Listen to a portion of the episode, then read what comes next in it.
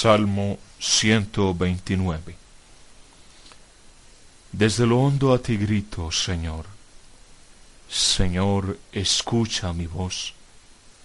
Estén tus oídos atentos a la voz de mi súplica. Si llevas cuenta de los delitos, Señor, ¿quién podrá resistir? Pero de ti procede el perdón, y así infundes respeto. Mi alma espera en el Señor, espera en su palabra.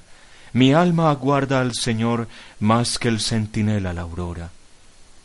Aguarda Israel al Señor como el centinela la aurora. Porque del Señor viene la misericordia, la redención copiosa, y Él redimirá a Israel de todos sus delitos.